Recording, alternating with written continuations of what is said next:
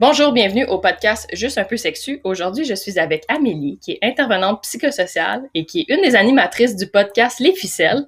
Allô Amélie, comment ça va? Allô Catherine, ça va super bien. Merci de l'invitation. Je suis contente oh, de aujourd'hui. Ben, merci à toi. Pour vrai, c'est pas... Euh, c'est c'est tout à ton euh, je suis vraiment c'est moi là je suis super contente de t'avoir on, a discuté à peine comme euh, deux minutes avant là pour apprendre un peu à se connaître puis je suis bien nerveuse là puis bien excitée parce que je te je te suis là puis fait que merci de ta générosité aujourd'hui j'apprécie vraiment est-ce que tu veux commencer par te présenter un peu, plus que moi je l'ai fait, puis parler de toi et ton parcours?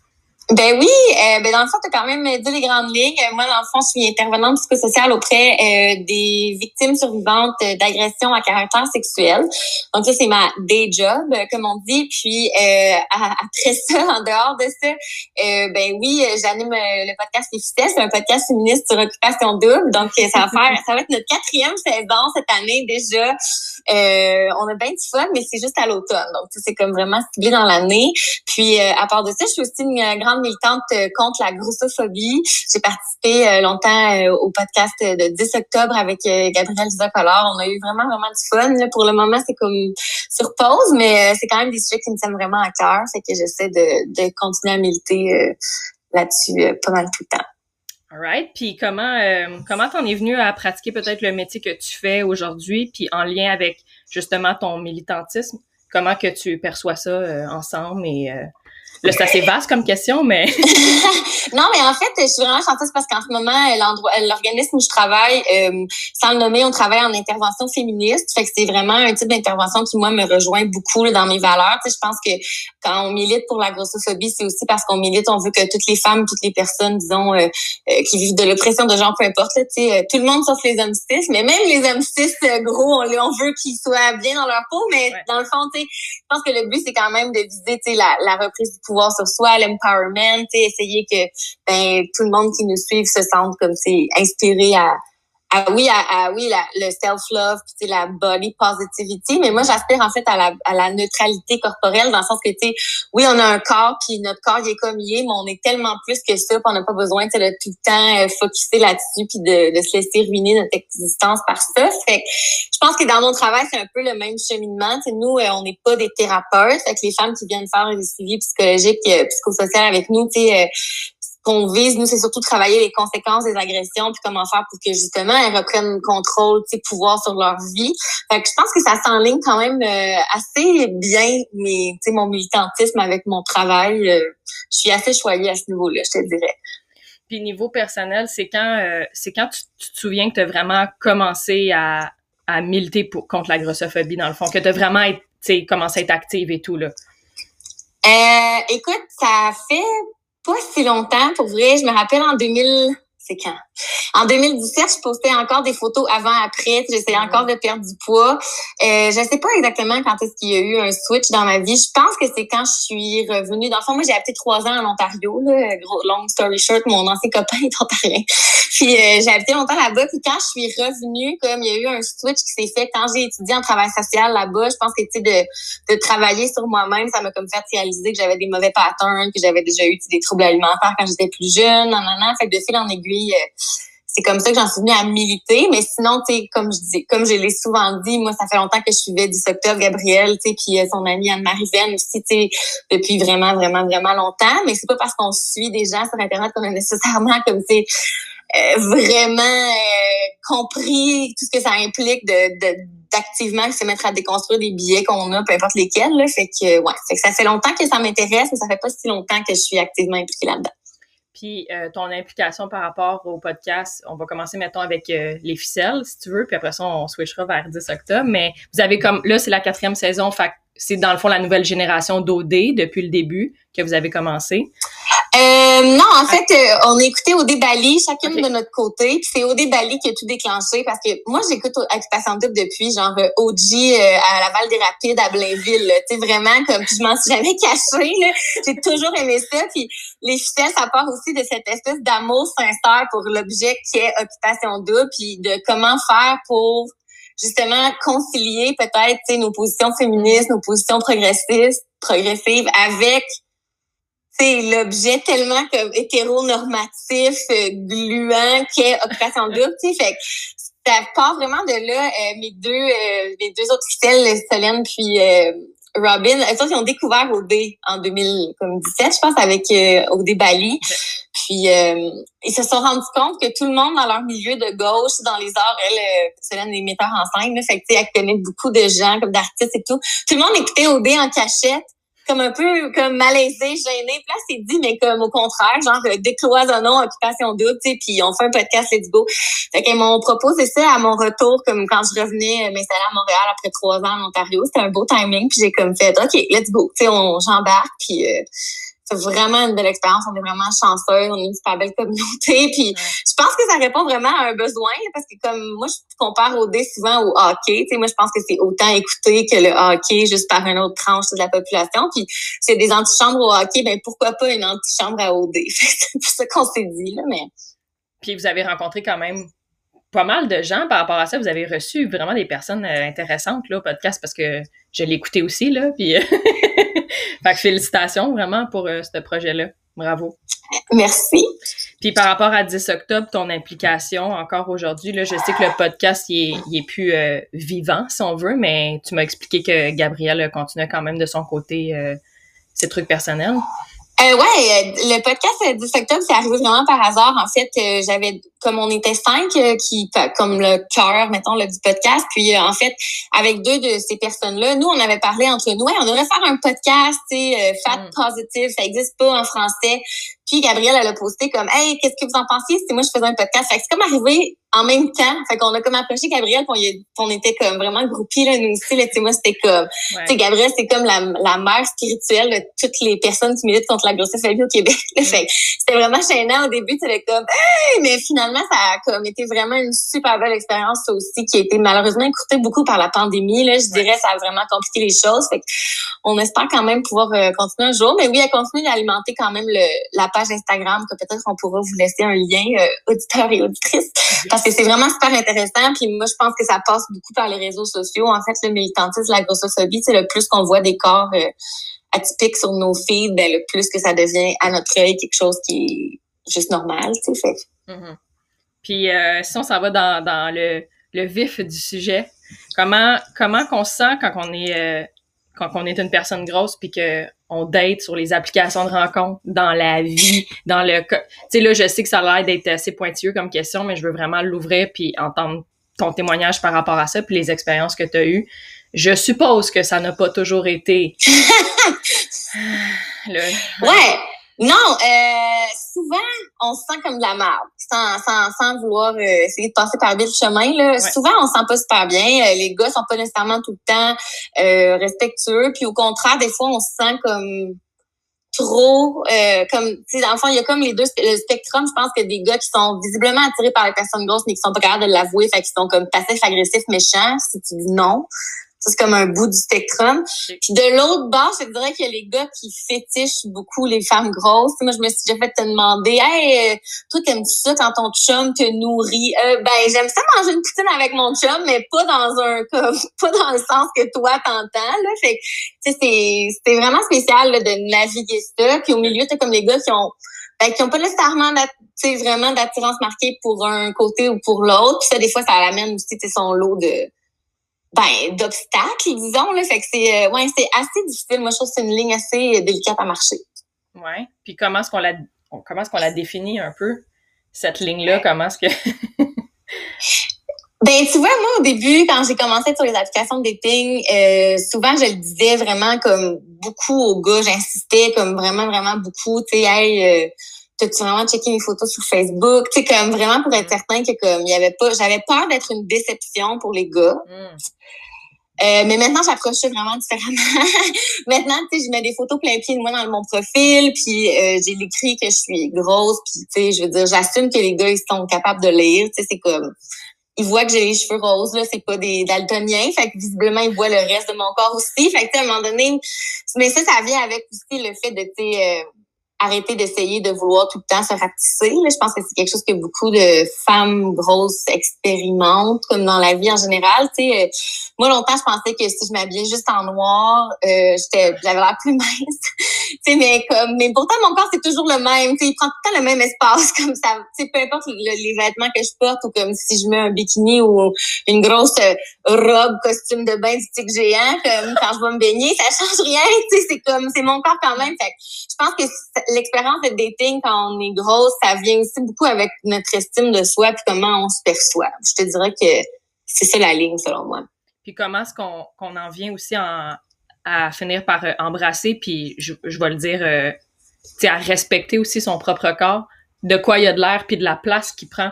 Comment est-ce qu'on réussit finalement à s'affranchir par rapport à ça? Parce que je suis pas en train, tu sais, je veux pas parler pour toi non plus. Je vois que tu as l'air d'être vraiment plus épanoui là, comment est-ce que tu parles et tout, mais je pense que quand même un lot d'obstacles toujours aujourd'hui, surtout avec les réseaux sociaux, que c'est pas juste du beau, hein? C'est pas juste du beau. Euh, moi, je pense que c'est assez, comme en tout cas, je sais pas comment dire ça. Euh, je pense qu'on réalise rapidement qu'on est une femme grosse, on est si on est sur le bord d'avoir des relations intimes avec quelqu'un qui a déjà couché avec une autre personne grosse ou avec quelqu'un que c'est comme un territoire inexploré là comme mm. je pense que ça dépend aussi beaucoup de ça comme moi j'ai vécu les deux ben là, pas depuis la pandémie mais avant, la pandémie euh, j'étais encore célibataire avant la pandémie évidemment puis euh, j'ai expérimenté des deux côtés de la médaille puis ça change je pense que ça vient aussi avec comme l'autre personne comment elle est à l'aise avec ton corps. Tu sais, si l'autre, moi j'ai déjà couché avec des gars que mon ventre visiblement là c'était comme une espèce d'objet euh, vraiment étrange puis ils savaient pas trop quoi faire avec. Tu sais, mm. puis j'ai couché avec d'autres gars qui ont comme incorporé ça dans notre sexualité puis c'était vraiment plus nice. Tu sais, au lieu de faire semblant que ça existait pas, au lieu de comme pas avoir un dédain, mais juste comme une espèce d'inconfort. Parce que moi, j'en ai pas d'inconfort. Tu sais, fait c'est sûr que si c'est avec quelqu'un qui ressent cet inconfort-là, ben ça finit par teinter, je pense, comme notre propre perception de nous-mêmes. OK. Puis je, je j'ai une question aussi. Euh, j'en ai parlé un peu récemment dans mon dans mon dernier podcast, puis je pense que ça s'applique quand même ici. Euh, quand on parle de diversité beaucoup dans les derniers temps, comment tu te sens par rapport à ça? Est-ce que tu trouves que les démarches elles sont comme euh, comment est-ce qu'on dit ça? Sincères si on veut, ou est-ce que tu trouves que comme quand on parle de diversité, que ce soit comme par rapport au POC, aux personnes noires, culturelles, physiques, est-ce que tu vois que c'est comme sincère ou qu'il y a des démarches qui sont cachées ou malhonnêtes ou ben moi je pense que c'est vraiment facile de tomber dans le tokenisme là, euh, qui est comme quand on veut juste avoir mettons une personne noire sur notre panel parce que ça prend une personne noire puis c'est mm. beau d'avoir une personne noire quand c'est pas comme quand ça vient pas comme d'une démarche sincère moi je pense que ça sent euh, puis je pense que c'est souvent le cas malheureusement. Il y en a des projets avec des gens qui étaient comme oh wow cette personne-là est vraiment comme bien intégrée, mais tu sais mettons quand on voit Patrick Huard qui fait un beau speech sur le racisme systémique, mais qui a complètement whitewashé son son adaptation de Brooklyn Nine Nine, tu sais moi je suis comme ben là buddy, tu sais. Fait que je pense que la diversité, oui, il y a des belles initiatives qui émergent, mais c'est pas encore comme tout à fait là. On l'a vu aussi avec Occupation Double, on en parle à chaque année, puis on le sent on sait pas si la production nous écoute, mais on sent qu'ils font des efforts, tu sais, en ce sens-là. Mais c'est sûr que comme, si ça vient d'une volonté de juste plaire aux téléspectateurs, aux téléspectatrices, ben comme, non, tu sais, moi je pense qu'il faut que ça vienne vraiment de des créateurs, des créatrices qui aient vraiment comme le l'élan, tu d'aller vers l'autre. Ça c'est pas nécessairement un dialogue que des gens, que tout le monde sont prêts à avoir, je crois. Je sais pas si ça répond à ta question. Oui, ça, répond, ouais, ça répond à ma question. Euh, je vais encore euh, switcher. On va aller un peu euh, partout, puis je pense que ça va faire. Non, mais ça va faire un, un fil avec tout ce qu'on discute. Amélie, je veux pas te. Puis, mais je sais que tu as annoncé récemment que tu avais un cancer. Puis, mm-hmm. j'aimerais qu'on discute de ça dans la, ben, dans le plus de respect possible et que tu es à l'aise aussi par rapport à cette conversation-là. Est-ce que tu veux parler de ton cancer puis le stade de celui-ci. Écoute, je, je sais, je... oui, en fait, euh, j'en parle super ouvertement euh, de mon cancer parce que c'est arrivé suite à de la grossophobie médicale. Fait que pour moi, c'est vraiment important que euh, les gens soient au courant que ça avait vraiment des impacts pour vrai dans la vie des personnes grosses, c'est le traitement qu'on reçoit euh, quand on veut aller chercher des soins de santé. Euh, moi, ça faisait vraiment plusieurs années que j'avais des menstruations. En fait, j'ai eu un cancer de l'endomètre, euh, stade émergent, donc le stade 1 qui appelle, c'est le moins grave. Fait que, mettons, sur l'échelle de marre du cancer, je suis comme au bas de l'échelle. Je suis comme quand même relativement chanceuse. Ça a été attrapé rapidement, mais c'est ça. Le 5-6 ans, j'étais allée voir des, des, docteurs pour leur dire que ça allait vraiment pas. J'avais des grosses menstruations, comme il y a quelque chose qui filait pas, puis je, sentais que c'était pas normal. Puis je me suis fait dire, ben perds 60 livres, puis tu reviendras nous voir après, mais tout va s'être réglé entre-temps. Fait que ça, ça m'a vraiment fait sentir super mal. je suis sortie du bureau euh, de la docteure, je me rappelle, elle m'avait dit, elle m'avait donné un pamphlet pour la chirurgie bariatrique, puis elle était comme, non, faut que tu maigrisses comme demain matin. En fait, il aurait fallu que tu maigrisses hier, tu puis autrement, tu n'auras jamais des bons soins. Comme, tu sais, je me rappelle de pleurer dans ma voiture, puis d'être juste comme, bon, ben, OK, je vais apprendre à vivre avec ces menstruations complètement comme monstrueuse puis c'est ma vie I guess puis entre temps mon poids a fluctué fait que peu importe comme euh, moi, je me pèse plus dans la vie, mais comme à cette époque-là, je me pesais encore. Fait que je sais que ces 60 livres-là, je les ai perdus à un moment donné, puis ça n'a rien changé à ma situation. Fait ça faisait au-dessus de cinq ans que j'y vais avec ça. Puis euh, j'ai eu la chance de voir euh, passer sur Facebook un post euh, pour... ils cherchaient des gens pour aller se faire des pap tests au centre de santé des femmes à Montréal. J'avais entendu des bonnes choses. Je sais que c'était dur d'avoir un dossier là-bas, mais en échange, dans le fond, d'être présente avec les infirmières en stage, on avait on était pris en charge par une gynécologue là-bas. Fait que j'ai fait, bon, ben d'accord, tu sais, j'y vais. Ça m'a permis de parler justement de mon expérience de grossesse médicale avec des jeunes euh, étudiants. Je trouvais ça cool. Mm. Mais finalement, euh, l'infirmière, elle m'a confirmé, là, dans le fond, que c'était pas normal ce que je vivais, tu sais, puis qu'il fallait vraiment que comme je sois prise en charge rapidement. Fait qu'ils ont fait des biopsies, puis ils ont découvert que j'avais justement le cancer de l'endomètre euh, stade 1. Tout ça, c'est arrivé là, comme en décembre, janvier. Fait que ça fait pas si longtemps là, que j'ai eu la nouvelle. La bonne nouvelle, c'est que récemment, j'ai fait un IRM, puis ils sont assez confiants que ça n'a pas progressé, que tout est correct, le traitement fonctionne. Euh, je suis chanceuse parce que c'est pas de la chimio. J'ai été capable de continuer à travailler. C'est vraiment un traitement avec des médicaments comme plus hormonal. Mais bon, ça me rend SPM 24 heures sur 24. Fait que il y a comme d'autres euh, il y a comme d'autres choses qui viennent avec ça. C'est pas vraiment facile, mais somme toute, ça va, ça va quand même relativement bien. Mais c'est sûr que c'est toujours une expérience sociologique un peu étrange d'annoncer à un match Tinder que j'ai le cancer. C'est comme... Tu vas te faire traiter pendant combien de temps pour euh, la, guérison, dans le fond? Euh, parce que je sais qu'il y a, me semble, le stade de guérison puis rémission aussi, là. je veux pas... En fait, ce qui est vraiment tricky avec les cancers de l'endomètre, c'est qu'il n'y a pas vraiment de guérison possible tant et aussi longtemps qu'on garde nos utérus. OK. Fait que là, moi, ils m'ont demandé, ben, est-ce que tu veux des enfants un jour? Puis là, ben, oui, oui, tu sais, j'ai 31 ans, j'ai mm. pas, tu sais, oui, c'est dans mes plans. Fait que ça, dans le fond, euh, leur plan de match en ce moment pour essayer de garder mon utérus, c'est de, comme, mettre un stérilet, continuer le traitement hormonal pendant un bout de temps, surveiller avec des biopsies. Mais puis ça se peut, tu sais, que les cellules comme rétrécissent. Ben, dans le fond, l'idée, c'est que la, pros, la prostégérone, prostégérone, en tout cas, pas l'estrogène, l'autre, euh, cette hormone-là, euh, elle fait comme rétrécir l'endomètre. C'est comme super bon pour quand tu as le cancer de l'endomètre, que comme les cellules disparaissent. Ça, que ça se peut que comme ça finisse par partir après quelques années, mais autrement, le plan de match, ça va être de, une fois que je vais avoir terminé d'avoir un ou plusieurs enfants, ben ils vont retirer mon utérus, puis d'ici là, je pourrais pas être en rémission. Fait que c'était une grosse nouvelle la semaine passée. J'ai su ça aussi comme la semaine dernière. Fait que c'est comme de choisir. Euh, déjà que je pense qu'avoir, en tout cas, ça n'a pas vraiment rapport avec nos sujets, mais déjà avoir 31 ans, être célibataire, c'est la pression de la société. Puis, tu sais, ma famille, ils sont pas comme malveillants là-dedans. C'est juste que oui, tu sais, mère, des fois, elle est comme toc toc, allô, mon horloge biologique de grand-mère sonne, euh, je l'aime ton chat, mais on pourrait-tu avoir des petits-enfants, tu sais?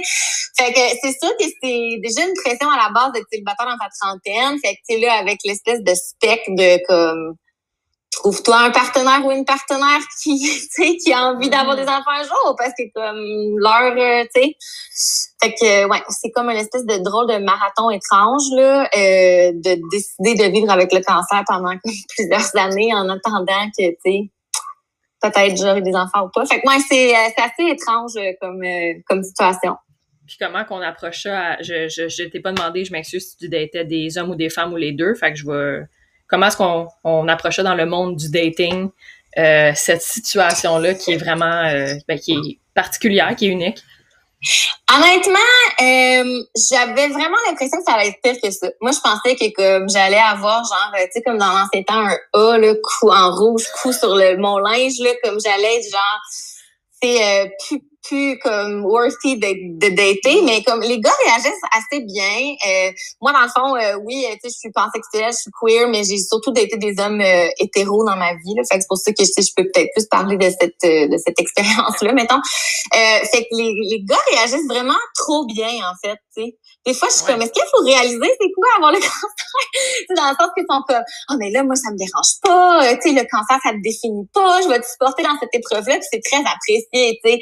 Mais en même temps, je me dis, OK, moi, j'ai le cancer, mais si j'avais l'herpès, comment tu réagirais? Mm mon ami, mon meilleur ami au monde, lui, est gay, puis il dit, hey, c'est sûr que si t'étais comme au positif au VIH là comme ça serait pas le même discours là tu fait que oui le cancer mais comme je pense que quand tu dates quand tu as une maladie les gens sont corrects avec ça tant et aussi longtemps que c'est pas quelque chose qui peut se transmettre tu qui peut comme les affecter tant que ça eux-mêmes tu fait que c'est une drôle de ah.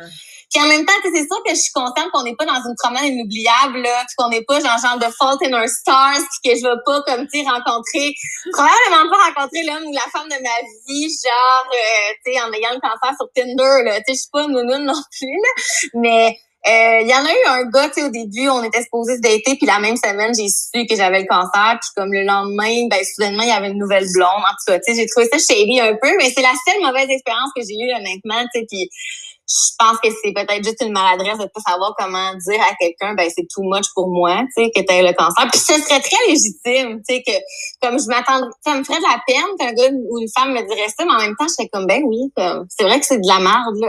C'est vrai que c'est tough fait que si c'est trop pour toi c'est bien grave que tu établisses comme tes limites tu sais mais je pense que les gens c'est un petit peu un malaise aussi là, par rapport à ça mais ouais fait que c'est assez euh, spécial comme expérience de dating en ce moment en plus de la pandémie. En plus, ouais, c'est ça, je m'en allais, je m'en allais switcher euh, vers euh, cette, cette conversation-là, justement, comment euh, comment qu'on qu'on fait en ce moment avec la pandémie pour dater, puis que... Écoute, moi, je fais pas grand-chose.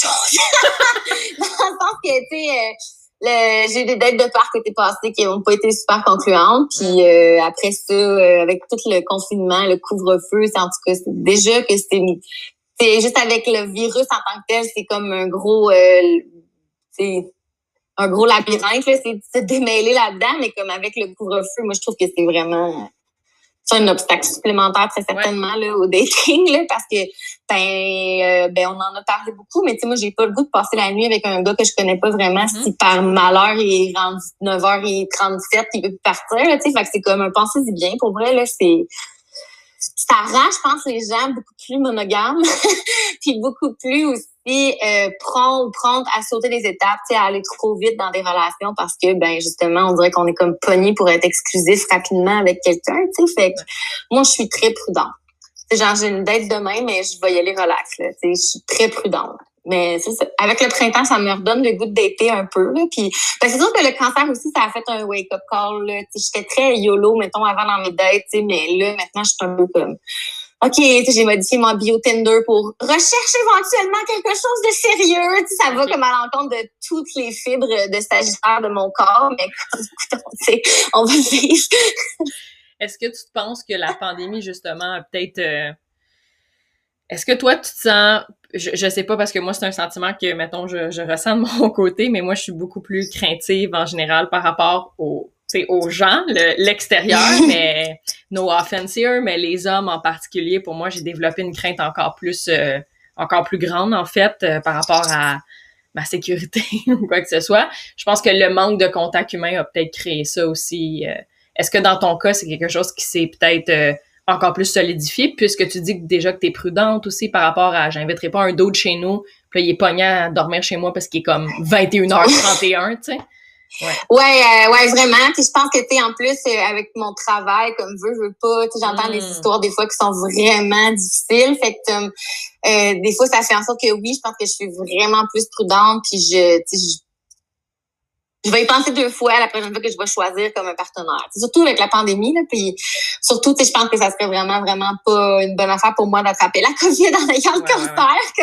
Ça serait vraiment comme difficile de naviguer tout ça en plus. Fait que là, à date, euh, je cogne du bois, c'est pas arrivé. Je suis très prudente, mais c'est sûr que c'est une possibilité aussi, au-delà de juste euh, est-ce qu'on veut garder quelqu'un à dormir chez nous, c'est comme c'est comme la réduction des méfaits, de prendre le risque de, de revoir quelqu'un même en en sachant pas si potentiellement il y a la COVID latente. C'est juste comme c'est vraiment beaucoup de décisions. Mais là, je me dis après un an, comme là, j'ai le goût de dater, puis j'ai le goût de.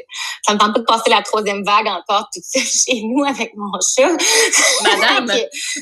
Madame! Ouais, une chance que je l'ai adopté. Parce que oui, je sais, j'habitais toute seule, moi, pendant le premier confinement. Toi aussi, je pense. C'est ça qu'on en avait parlé euh, sur Facebook. Ouais, fait j'ai le droit de voir des gens un peu, vu que j'habite toute seule. C'est sûr que je suis souvent chez mes parents, là, parce que là, à un moment donné, c'était très difficile aussi pour ma santé mentale d'être tout le temps toute seule, mais fait que j'essaie de, de, naviguer ça le, mieux que je peux. Euh, je m'inspire vraiment beaucoup. J'ai lu beaucoup de textes sur les luttes euh, des euh, hommes gays par rapport au sida, justement, puis au VIH dans les années 80. je pense qu'il y a beaucoup, beaucoup, beaucoup de leçons à tirer là, de ça pour nous en ce moment avec la pandémie.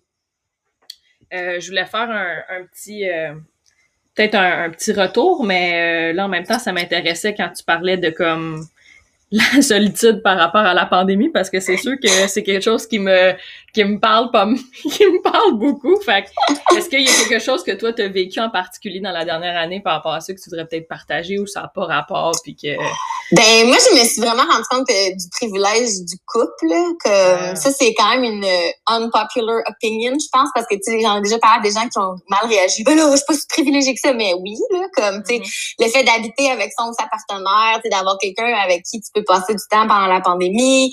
Comme moi, je pense que ça, en tout cas, de l'expérience que j'ai, juste, évidemment, je suis pas en couple avec mes parents, mais comme, tu sais, juste d'être pas toute seule chez nous, comme euh, le soir quand je viens de travailler, ou comme juste de souper avec quelqu'un, tu sais, je, ça change vraiment beaucoup de choses dans ma gestion de ma santé mentale puis mon équilibre, tu sais. Fait que je me dis, comme je pense que la pandémie, ça l'a beaucoup euh, mis ça en lumière, je pense, le privilège d'habiter avec son ou sa partenaire, tu sais, puis d'être en couple, puis d'avoir quelqu'un avec toi tout le temps, comme puis que la vie, ben, c'était vraiment pas pensé pour les personnes seules, tu sais. Puis mm-hmm. c'est vrai parce qu'on a été oubliés longtemps. Ça a pris comme jusqu'au mois d'octobre avant que euh, le gouvernement Legault finisse par faire comme ah ok, c'est les personnes seules, vous, vous devriez peut-être avoir le droit de voir une personne, tu sais. Hey, merci, enfin, tu sais, c'est comme voyons. Moi, je suis, je suis super chanceuse parce que mon meilleur ami habite seul aussi, puis c'est mon plus un de pandémie d'amour, tu sais. Puis ça va vraiment mieux depuis qu'on peut se voir, mais tu sais, je veux dire ça reste que c'est pas mon partenaire amoureux, là, tu sais, je suis pas la seule non plus, fait que c'est comme, c'est dur à naviguer, là, vraiment. Euh, je fais un, je fais un, peut-être une dernière, je vais revenir vers le, le passé. euh, J'aimerais ça savoir, puis je veux m'adresser comme du monde à toi par rapport à ça. De mon côté, je, dans mon quotidien, je, je, je dis les mots tels qu'ils sont et j'essaie aussi que ces derniers soient comme juste qu'il soit juste présent puis qu'on arrête de mettre des stigmas autour. Par exemple, quand je parle à d'autres de mes collègues qui sont minces, mettons, puis que là je dis telle personne est grosse, je m'assure que comme mon ton tu sais, je veux dire, je fais juste parler normalement. Fait je sais pas si tu comprends ce que je veux dire, mais souvent les gens ils chuchotent quand ils disent, mettons, une personne noire, une personne grosse, comme si c'était un, un shame ou quelque chose de pas correct. Puis je sais pas si on peut discuter un peu de ça, de comment est-ce que tu te sens par rapport à ça ou comment est-ce que on peut changer dans la société, comment qu'on s'adresse aussi à, tu sais, en tant que personne grosse, souvent, t'es avec d'autres personnes qui sont genre, ben moi, je suis sur Weight Watcher ou moi, je fais comme telle affaire, puis là, genre, je rentre plus dans ma robe 4 ou je sais pas quoi. Fait que j'aimerais ça peut-être aborder ça avec toi. Ben moi, je pense que la première chose qui est vraiment importante pour toutes les personnes qui nous écoutent, c'est d'arrêter de complimenter les gens si vous réalisez qu'ils ont perdu du poids. Comme moi, je pense que ça, c'est la chose numéro un à intégrer le plus rapidement possible, d'arrêter de voir que comme euh, ben, la perte de poids comme étant une réussite, un succès. Moi, je me rappelle, ben, justement, je l'ai dit tantôt, j'avais, avant d'être commencé plus militante, j'avais perdu beaucoup de poids. Les gens me félicitaient, ça m'encourageait là-dedans, mais comme, tu sais, j'avais des troubles alimentaires, j'étais comme en dépression, je faisais de l'anxiété, je venais juste de me séparer. C'est pour ça que j'ai perdu comme 60 livres en deux mois. C'est pas sain, là, perdre 60 livres en deux mois. C'est pas comme un accomplissement ou une réussite. Ça devrait pas être souligné avec des ballons, là. Fait d'être prudent par rapport à ça, moi, je pense que c'est vraiment le numéro un. Euh, la culture de la diète, c'est sûr que c'est toujours présent tout le temps. Puis oui, puis ça m'étonne parce qu'on dirait que les gens réalisent pas à quel point ça peut être rochant pour les personnes grosses d'être exposées à ça, à leur propre comme. Tu sais, si quelqu'un dit ah aujourd'hui je mange une salade parce que comme tu dis maintenant je rentre plus dans ma robe 4 puis j'ai le goût de perdre comme 5 livres, comme moi ça m'envoie le message comme si toi tu t'aimes pas en ce moment dans ton corps que tu mon Dieu qu'est-ce que tu penses de moi, c'est comme moi je me sens pas en confiance, comme quelqu'un qui a comme un, discours de diète comme ça devant moi, c'est sûr je me méfie, tu sais. C'est sûr, je me dis, cette personne-là, elle me trouve dégueulasse. sais, moi, je me trouve pas dégueulasse, mais sais, moi, c'est le message que je reçois si quelqu'un comme passe son temps à calculer ses calories ou à me, à me proposer des régimes ou comme cette semaine, j'ai pris en feu sur Instagram. Là, il y a une coach de nutrition. Là, je vous ne voyez pas les gens, mais je fais des grosses guillemets parce que des coachs en nutrition, ça veut rien dire. Tu sais, mais une fille qui est dans une espèce de vente pyramidale de, de cure de jus, tu sais, qui m'écrit sur Instagram pour me demander si je voulais devenir entrepreneur dans son ah, entreprise de perte de poids. Puis là, j'étais comme mais qu'est-ce qui t'a sonné une cloche dans mon profil? Comme quoi j'étais comme j'étais comme une candidate pour ta marde de un, tu sais, puis de deux comme je vais dire là, elle écrit non mais tu sais comme c'est pas parce que je te trouve grosse, puis là met des guillemets, mais comme moi je suis pas grosse avec des guillemets là, tu sais je suis grosse tout le temps, puis être grosse c'est un adjectif, tu sais c'est pas comme puis oui, ça a une mauvaise réputation, une mauvaise connotation, mais tu sais, le plus qu'on va l'utiliser comme d'une façon, comme tu disais, neutre, ben le plus que les gens vont commencer à comme arrêter de penser quand on est gros, tu sais c'est négatif. Je suis sur Facebook sur un gros groupe de chats chunky. Je pense que toi aussi. Puis, tu sais, tous ces personnes-là, il y a peut-être genre 500 000 personnes sur ce groupe-là qui vénèrent les chats gros, tu sais, mais comme tu verrais jamais ça dans la vraie vie, comme des groupes de 500 000 personnes qui sont comme Oh my God, t'es tellement beau, t'es tellement chunky, je vais mettre la face dans ton ventre fluffy. Mais pourtant, comme, tu sais, si on, si on est capable de trouver des chats chunky absolument magnifiques, mais il n'y a pas de raison qu'on puisse pas trouver des femmes, des hommes, des personnes non binaires, grosses, gros, aussi magnifiques. Fait mm-hmm. je pense que c'est aussi la perception qu'on fait de ça. Puis ça passe beaucoup par justement habituer notre œil à comme autre chose que les standards de beauté inaccessibles. Puis il y a de plus en plus d'initiatives, je pense, qui, qui vont dans ce sens-là. Ça me donne quand même espoir, même si des fois il y a des gros setbacks, là, comme dans toutes les luttes, mais suis quand même, euh, je pense que c'est quand même une lutte qui masse qui, qui, est très inspirante, qui rejoint beaucoup les gens de plus en plus, même si on est loin, tu.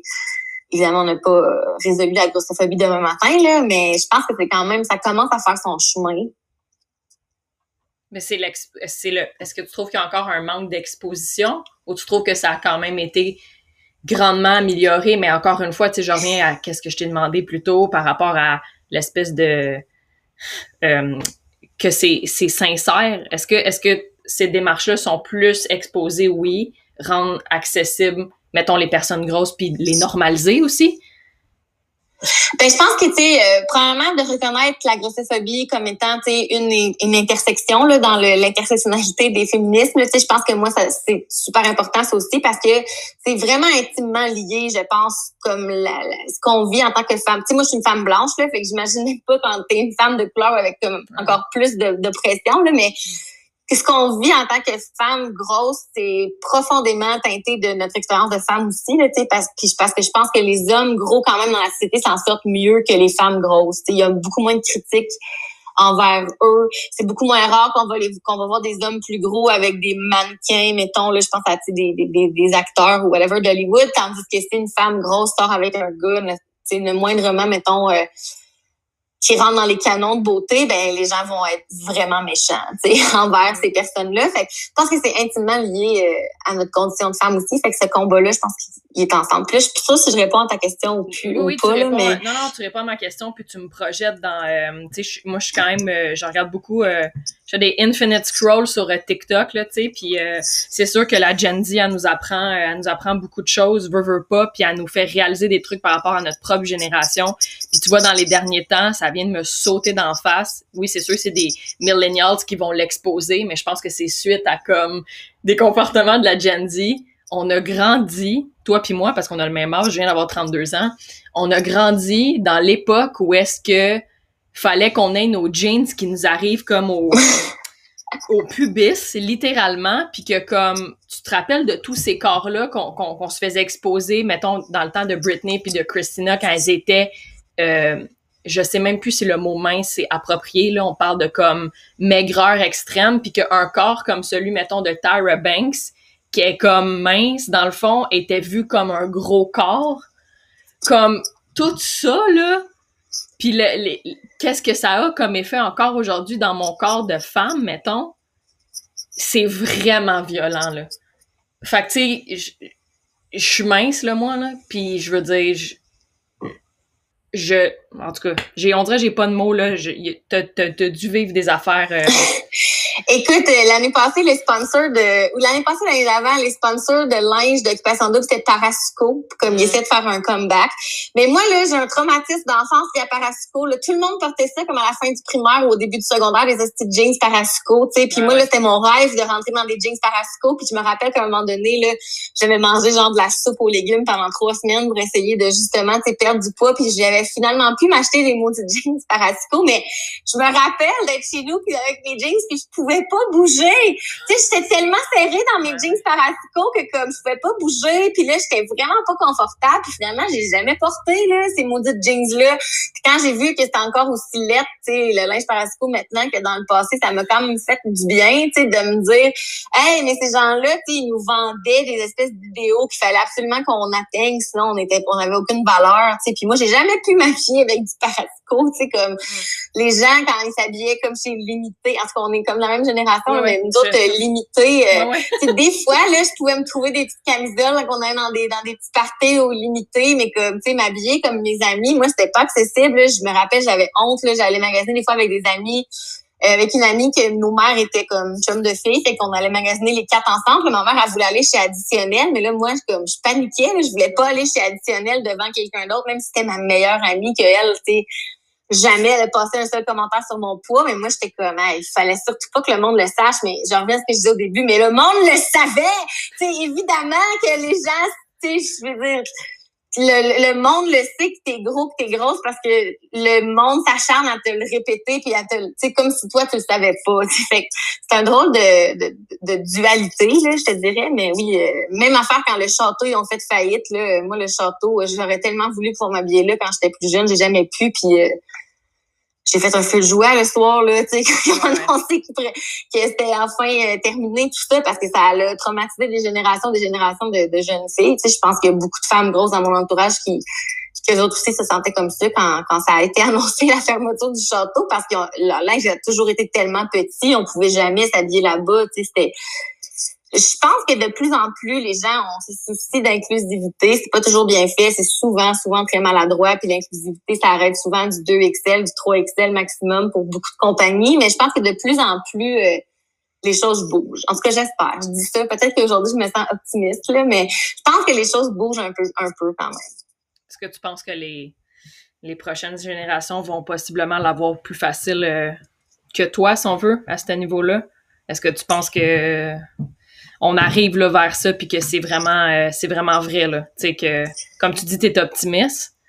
Je vois aussi beaucoup de démarches je veux, veux pas dans les médias de mon côté ou les marques mais tu sais tu viens de me remettre d'en face limité puis juste le nom est du magasin.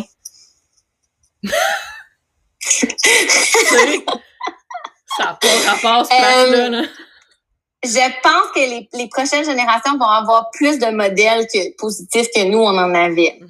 Je pense que moi ça m'a vraiment manqué quand j'étais plus jeune. Tu sais, je me rappelle là, quand le film, euh, oh mon dieu, comment ça s'appelait, Hairspray avec, euh, c'était comme une personnage grosse là, c'était une comédie musicale avec Zac Efron en genre 2007. En tout cas, ça m'a. Mais c'est un film qui m'a vraiment profondément marqué parce que c'était la première fois que je voyais quelqu'un d'autre que Sonia Vachon dans mon écran pour me représenter moi en tant que jeune femme grosse. Tu sais. Puis j'espère que les prochaines prochaines générations, ils vont avoir comme plus de modèles. moi, il a fallu que j'attende d'avoir comme 19 ans avant de rencontrer Tracy dans, dans Airspray, mais je pense que les jeunes, tu sais, on le voit avec justement Jessica Prudencio, entre autres, qui, mm-hmm. qui gagne plein de prix chez Mammouth euh, à chaque année, les galas avec les jeunes. je pense que ça, justement, les jeunes sont beaucoup plus ouverts euh, à la diversité que nous, on pouvait l'être à leur âge. Mais j'espère que ils vont aussi avoir des motifs. En tout cas, moi, quand j'étais plus jeune, puis même, tu vraiment jusqu'à tout récemment, là, comme le message qu'on nous envoyait souvent en tant que femme grosse qui voulait dater, c'était contente-toi de ce que tu peux pogner. là, je dis ça avec un peu comme une drôle de voix, mais c'était vraiment ça le message. Tu sais, je me rappelle en secondaire 2, là, il y a une fille qui, qui, qui était vraiment méchante. Là. Elle s'appelait Vanessa, puis elle était vraiment méchante. Puis on était à la de théâtre ensemble, puis il y avait comme un gars en secondaire 5 qui, avec qui je tripais dessus. Nan, nan. Puis là, un moment donné, elle m'a dit, en tout cas, dépêche-toi à coucher avec parce que tu n'auras peut-être pas trois occasions dans ta vie de perdre ta virginité là, grosse de même. Fait, mais tu sais, puis je sais pas si c'était méchante ou si ça venait comme d'une place, genre de comme, tu sais, de genre vraiment de care parce que en, en, 2002, comme, tu sais, c'était ça les mentalités, tu sais. Mm.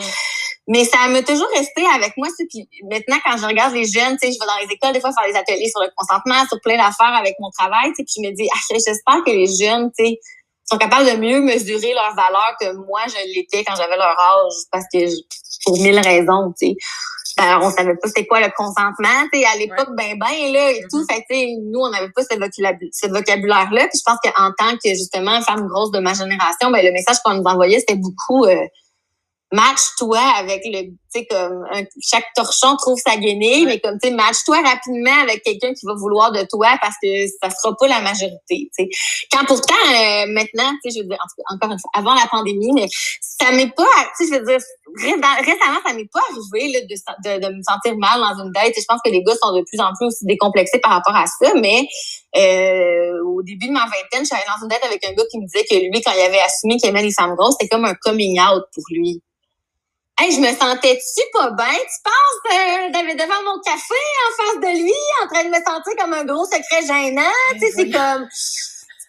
Il y a encore beaucoup de chemin à faire, tu sais, puis j'espère sincèrement que la prochaine génération, ça va être plus facile pour elle, pour eux, de comme naviguer ça, parce que nous, comme des fois, je me dis ailleurs, comme quand c'est comme une boîte de Pandore. Là, quand tu ouvres ça, tu commences à à toutes les fois dans ta vie où les gens t'ont dit des affaires complètement fucked up à cause de ton de ton poids. Puis je dis ton un dessus général parce que je pense que c'est vraiment quelque chose qui, qui est une expérience commune à beaucoup beaucoup de femmes grosses.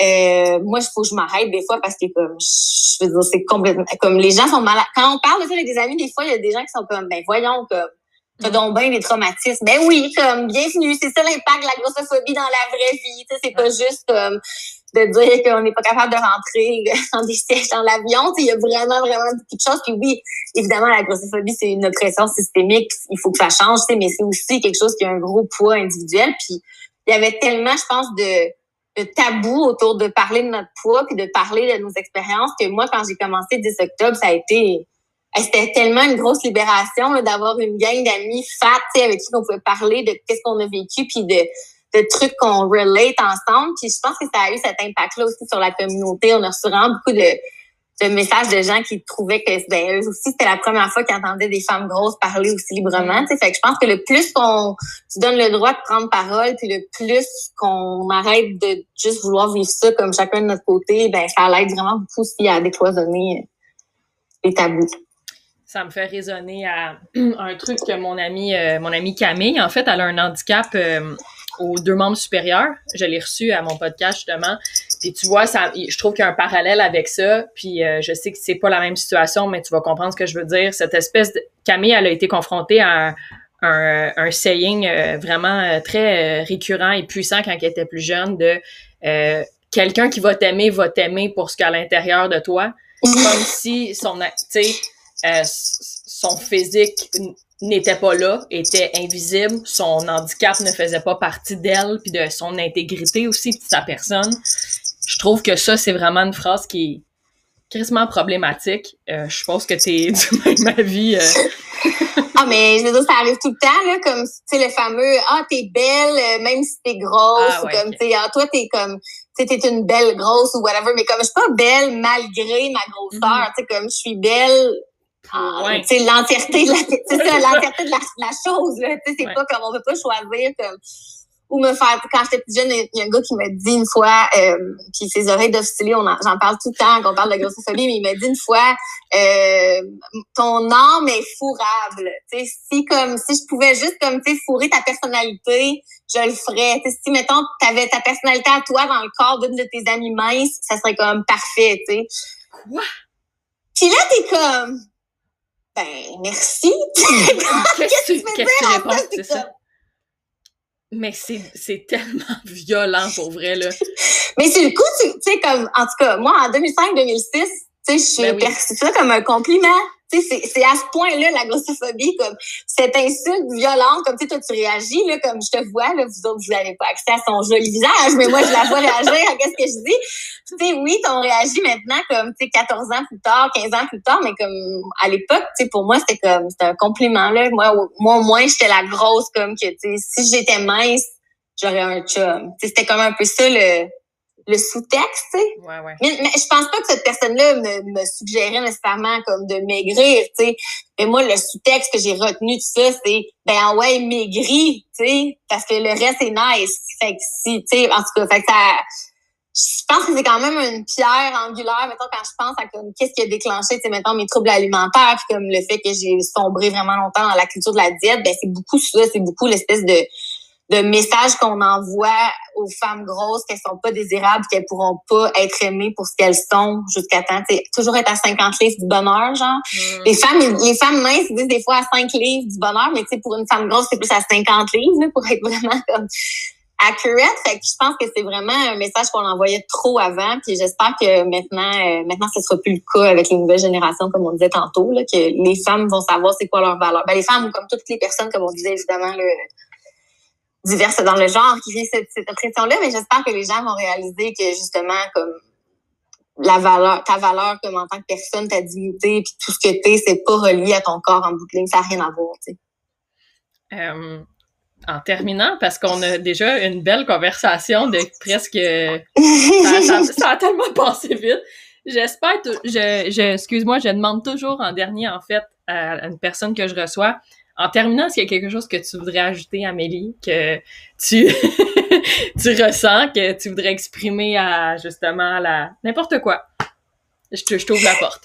Écoute, mais comme on parlait de dating tantôt, je sais pas si c'est un auditoire euh, d'hommes qui écoutent ton podcast ou pas, mais en tout cas, si jamais il y a des plus élevé que ouais, j'ai plus ah d'hommes qui m'écoutent que mais moi j'ai des conseils à donner aux hommes qui, qui sont sur les dating apps. premièrement comme tu sais si vous abordez une femme grosse comme peut-être renseignez-vous sur comment faire l'amour à une femme grosse. Comme legit, là, comme il y a plein d'articles qui existent dans la vie, là, oui, en anglais un peu plus, mais comme sur genre, si vous avez des malaises, des appréhensions, si vous pensez que vous allez être awkward, mais que vous avez envie de connaître cette personne-là, mais faites-les le petit travail, tu sais, à la base. Comme attendez-vous pas à ce que nécessairement comme les femmes grosses que vous avez envie de dater, comme mm-hmm. vont tout vous donner ça clé en main, tu sais, voici, voici ah le chemin vers mon vagin, comme tellement donné, comme, tu sais.